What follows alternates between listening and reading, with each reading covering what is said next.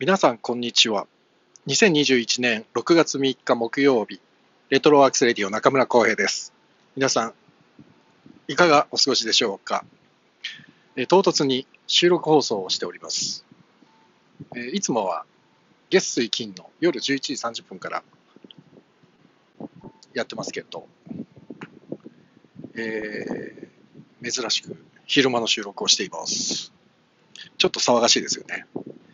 というのもですね、今、帝国劇場の前におりまして、え前々からこの放送で何度も言っている帝国劇場ミュージカル、レ・ミゼラブルを見てまいりました。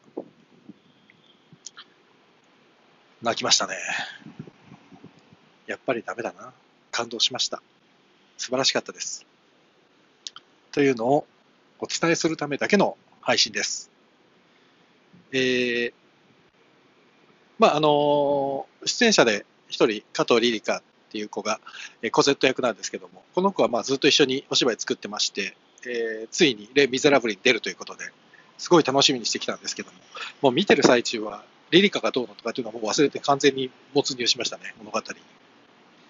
まあでもカーテンコールでやっぱりね、リリカがこうカーテンコールで立ってるのを見るだけでも、もうそれで、それだけでさ、もう物語でも感動したんですけど、最後の最後にもう一回僕はぐっと来てしまいましたね。最後のスタンディングオベーションも素晴らしかった。もう会場全体が。ああ、でもやっぱり生の舞台はいいなと思いました。改めて。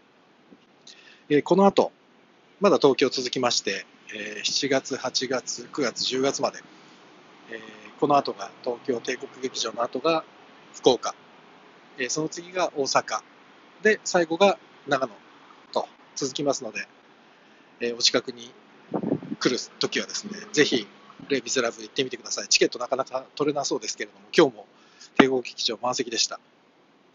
素晴らしいです。こうしてちょっとずつでも、この芸術がね、復活していくといいなと思う今日この頃。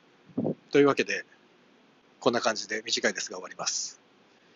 さあ、あ、で、あと、あと、明日、えっ、ー、と、明日は、えっ、ー、と、前にお知らせしていた、えっ、ー、と、この前の6月1日に、おとといか、の、マツコの知らない世界に出演されてた、コケマニアの、コケマニアっていうか、俳優さんなんですけどね、あの石倉由伸さんの、がゲストで明日は来てくださいます。え、石倉さんへの質問など、お待ちしておりますので、よろしければぜひお送りください。というわけで今日はこんなところで、皆さん、レイ・ビゼラブル、ぜひ見てください。それではまた。